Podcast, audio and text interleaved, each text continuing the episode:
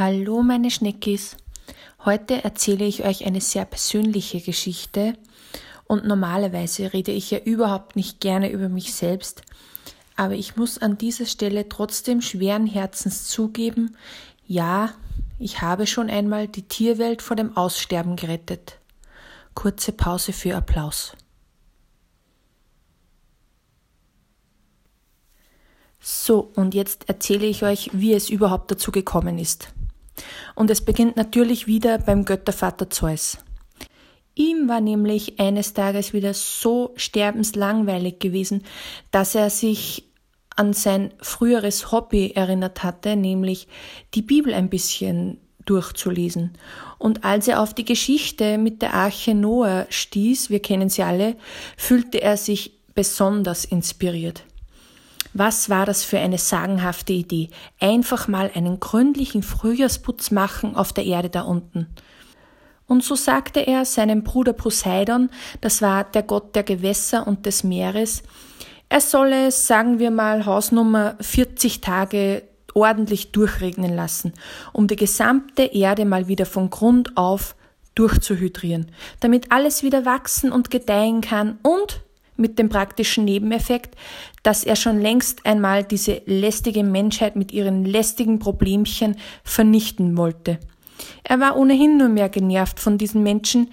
Die Rechten räumen die EU aus dem Keller und lachen sich krumm.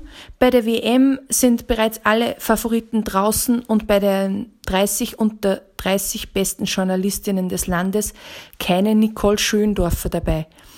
Wo war eigentlich noch der Reiz an dieser Menschheit? Er war völlig desillusioniert von dieser langweiligen, vor sich hin vegetierenden, stumpfen, fleischigen Masse. Sintflut war also das neueste Unterhaltungsprogramm für den gelangweilten Chef der Götter und natürlich gab es auch jemanden, der nicht einfach so zulassen wollte, dass die Menschheit vor die Hunde geht. Weil sonst könnte ich euch die heutige Geschichte ja nicht so ausführlich erzählen. Da waren also Pyrrha und Deukalion. Der war der Sohn des Prometheus und Prometheus wiederum kennt ihr sicher vom Namen her. Er war damals so etwas wie die Gewerkschaft heute, die uns vor den Ideen von Sebastian Kurz schützt. Und Prometheus schützte die Menschheit vor den wahnwitzigen Ideen der Götter, in diesem Fall vor der Idee von Zeus, die Menschheit zu vernichten. Und Prometheus war als Vordenker bekannt. Er ahnte bereits, dass seine Menschen in Gefahr waren und so befahl er seinem Sohn Deukalion und dessen Frau Pyrrha ein kleines, aber stabiles Boot zu bauen, auf dem es sich ungefähr geschätzte 40 Tage und darüber hinaus ganz gut überleben ließ. Und Überraschung, Kaum waren die beiden mit dem Boot fertig, begann es sofort wie aus Kübeln zu regnen. Also wirklich schlimm. Das Wasser war überall. Es kam von oben, von unten, von links, von rechts. Man sah nur mehr Wasser. Es war wie wenn in einer hitzigen Diskussion die Männer alle gleichzeitig die einzige teilnehmende Frau unterbrechen und sie mit ihrer sehr klugen Redebeitragsspucke bedecken. Das Boot wurde vom Wasser in die Höhe gehoben, und Pyrrha und Deukalion dümpelten etliche Tage so zwischen Baumwipfeln und schwimmenden Menschenleichen dahin und erfreuten sich mehr oder weniger ihres Daseins. Sie vertrieben sich die Zeit mit Ich sehe, ich sehe, was du nicht siehst, aber alles, was sie sahen, war irgendwie meistens Wasser und so fiel ihnen, fiel ihnen bald nichts mehr ein, was sie unternehmen könnten, um sich die Zeit zu vertreiben. Und jetzt überlegt mal, liebe Hörerinnen und Hörer, fällt euch der gravierende Unterschied zur Geschichte der Arche Noah auf? Noah war ein Tierfreund und wusste, wie das mit der Fortpflanzung funktionierte, und so nahm er jeweils zwei von jeder Tierart mit auf sein Boot. Doch Pyrrha und Deukalion waren eigentlich hauptsächlich daran interessiert, sich selbst zu retten, und wenn der Platz nicht für weitere Menschenkolleginnen und Kollegen gereicht hatte, dann schon gar nicht für irgendwelche Viecher. Und so sah es aus, als würde die Erde von nun an ohne Tiere auskommen müssen. Aber im Endeffekt wissen wir ja, die Tiere müssen auch irgendwie überlebt haben, sonst gäbe es sie ja heute nicht mehr. Und da kommt die bescheidene Heldin in Form einer Möwe ins Spiel. Also, Pyra und Deukalion trieben schon weit über 40 Tage mit ihrem Boot auf dem Wasser und sie hofften, dass der Wasserstand bald wieder zurückgehen würde. Um ehrlich zu sein, hassten sie sich schon ziemlich und einen, ein Lagerkoller machte sich breit. Ich meine, so unter uns. Stellt euch alleine mal vor, wie es ist, auf so einer Nusshälfte aufs Klo zu gehen oder zu duschen. Nach so einem Trip ist man entweder sehr, sehr zerstritten für immer oder verheiratet, bis dass der Tod uns scheidet. Aber zurück zur Geschichte. Pyra und Deukalion dümpelten also so vor sich hin und plötzlich flog da eine Möwe auf sie zu. Und wenn man tagelang nichts anderes gesehen hat als einander, ist so eine Möwe natürlich ein sehr, sehr faszinierender Anblick. Und die Möwe hatte irgendetwas im Schnabel. Doch die beiden konnten es aus der Ferne nicht genau erkennen, was, vielleicht ein Zweig oder ein Räucherstäbchen oder auch ein Drumstick. Sie wussten es einfach nicht, sie sahen nur mehr, dass die Möwe dieses längliche Gestänge im Flug fallen ließ. So, und zum Glück wissen wir im Nachhinein jetzt ja mehr und sind nicht dumm und ahnungslos auf einem Boot gefangen. Also bekommt ihr die geheime Info jetzt von mir. Der mysteriöse angebliche Zweig war in Wirklichkeit ein Pfeil. Die Geschichte war nämlich folgende.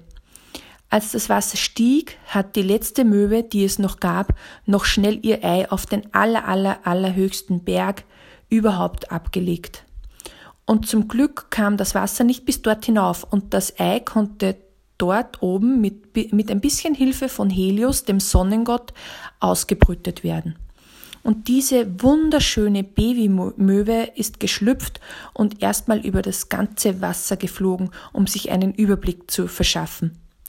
Bei diesem ersten Kontrollflug sah sie besagten Pfeil im Wasser treiben und sie dachte sich, was sich jeder denkt, wenn man die letzte Möwe ist und bei einer Sintflut einen Pfeil im Wasser entdeckt, den nehme ich mal mit, der ist nützlich.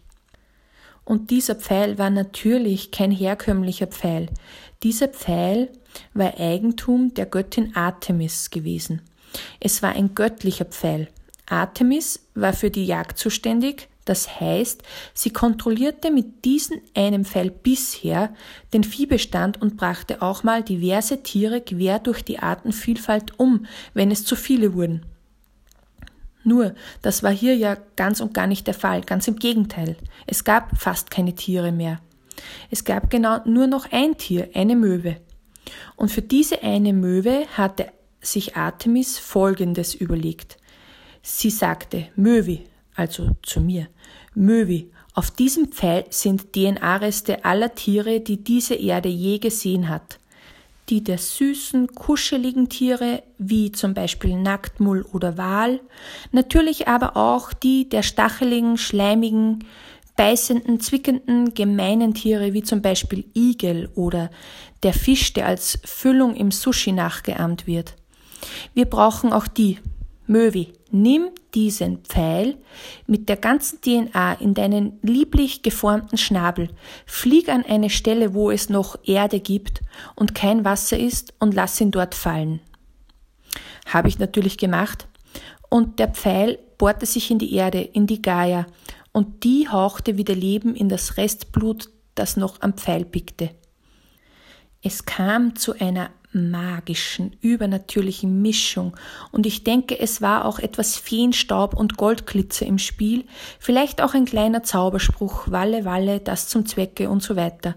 Aber im Endeffekt wuchs jedes verdammte Tier, das euch auch nur einfällt, an dieser Stelle wieder aus der Erde heraus und ging seines Weges. Insofern Danke Möwe für das tolle Tierreich und damit zusammenhängend auch die super süßen Tierfotos überall im Internet. Aber was passierte in der Zwischenzeit mit den Menschen, mit Pyra und Teukalion? Sie müssten doch, also ich würde das zumindest zu erwarten, jetzt einmal ein bisschen intim werden miteinander, um die Menschheit in ihrem Fortbestand zu retten. Das Wasser senkte sich wieder nach und nach und war beinahe wieder auf Normalstand. Da könnte man doch einmal eine neue Spezies anstarten oder zumindest ein bisschen Spaß haben nach der überstandenen Reise.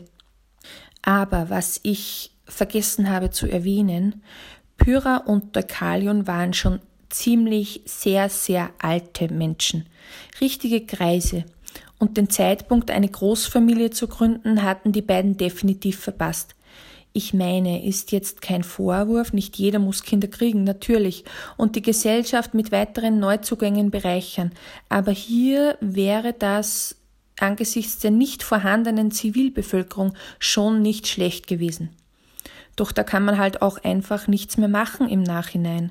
Was feststand? Pyrrha und Deukalion waren definitiv die letzten Menschen auf der gesamten Erde. Es hatte sonst niemand überlebt. Und seien wir uns ehrlich, hätte Zeus gewollt, hätte er auch die beiden erledigt. Er hat ja den Überblick dort oben im Olymp über die gesamte Situation. Doch Zeus fand es einfach so spannender, die alten Menschen noch ein bisschen zu beobachten beim Versuch, sich doch noch irgendwie fortzupflanzen. Und die beiden waren tatsächlich sehr verzweifelt und wollten eigentlich auch schon aufgeben, doch sie wollten noch einmal den Vater von Deukalion aufsuchen, Prometheus, denn er hatte ihnen doch erst geraten, ein Schiff zu bauen. Es musste doch irgendeinen Sinn gehabt haben und sie hatten als einzige überlebt. Was sollten sie tun? Sie gingen hin und fragten ihn, Prometheus, warum sind wir alten Säcke noch am Leben und so viele Junge mussten sterben? Was hatte das bitte für einen Sinn? Und Prometheus hatte kurz zuvor eine Serie auf Netflix gesehen. Da ging es um das alte Griechenland und so weiter und das gefiel ihm sehr gut. Da kam auch das Orakel Delphi vor. Und er fand es einfach nur mega cool, wie es immer so Sprüche auf Lager hatte, die eigentlich nichts aussagten, die aber über Schicksale entschieden. Und er wollte das auch mal ausprobieren und stellte seine Stimme tief und geheimnisvoll und sagte, Geht, sucht das Grab eurer Mutter und werft die Gebeine eurer Mutter hinter euch. Geht. Die beiden gingen. Sie gingen auf den Friedhof, und als Deukalion das Grab seiner Mutter sah und im Begriff war, das Knochengerüst seiner eigenen Mutter auszugraben, reichte es ihm. Er sagte Nein, nein, ich bin echt zu alt für diesen Scheiß. Ich schände doch nicht das Grab meiner Mutter. Ich habe so vieles gemacht in meinem Leben, ich möchte den Rest davon noch genießen, ohne in so einer Schande leben zu müssen. Pyrrha sah das ähnlich, aber Deukalion war trotzig wie ein Kind. Er legte sich einfach auf den Boden hin und sagte, aus, vorbei, ich will jetzt einfach sterben, ich bin ein alter weißer Mann, und wenn es nicht nach meinem Kopf geht, dann gar nicht. Uga Uga Ciao. Aber Pyrrha, die es als Frau gewohnt war, dass einem im Leben eben nicht immer einfach alles so zufliegt, dachte weiter über den Spruch von Prometheus nach. Werft die Gebeine eurer Mutter hinter euch. Nicht Mütter, sondern Einzahl Mutter. Die beiden waren aber definitiv keine Geschwister und hatten verschiedene Mütter. Also was meinte Prometheus mit dieser einen Mutter? Die mussten sie ja dann gemeinsam haben. Pyrrha dachte laut, die Mutter von uns, die gemeinsame Mutter, die Mutter der Menschheit, die Gaia, die Erde musste es sein. Beziehungsweise meinte Prometheus ja die Gebeine der Erde. So richtig wussten sie jetzt nicht, was sind die Gebeine der Erde, das, kon das konnte viel sein, da kam viel in Frage. Und so gingen sie einfach los und hoben allerhand Graffel auf, was sie am Boden fanden, und warfen alles über ihre Schulter. Wird schon etwas Richtiges dabei sein und schadet ja nie, Zeug herumzuwerfen. Und aus jedem Stein, den sie nahmen und warfen, wuchs ein Mensch, sobald der Stein den Boden berührte. Es waren Steinmenschen, das steinerne Geschlecht und irgendwie glaube ich, dass sie alle aussahen wie Bodybuilder und Bodybuilderinnen in der Massephase. Naja, immerhin war damit die Menschheit gerettet und das ist doch durchaus erfreulich. Ende. Bis zum nächsten Mal, Schneckis.